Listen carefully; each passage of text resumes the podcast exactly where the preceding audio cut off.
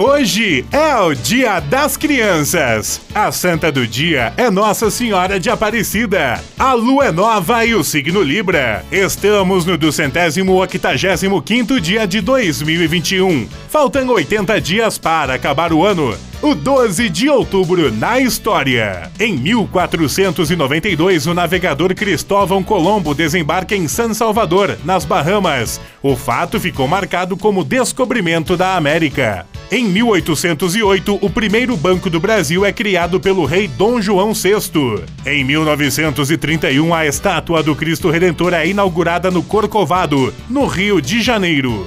Em 1968, a polícia invade um sítio no interior de São Paulo, onde estava sendo realizado um congresso clandestino da União Nacional dos Estudantes e prende 1.240 jovens. Em 1992, o deputado brasileiro Ulisses Guimarães morre em um acidente de helicóptero.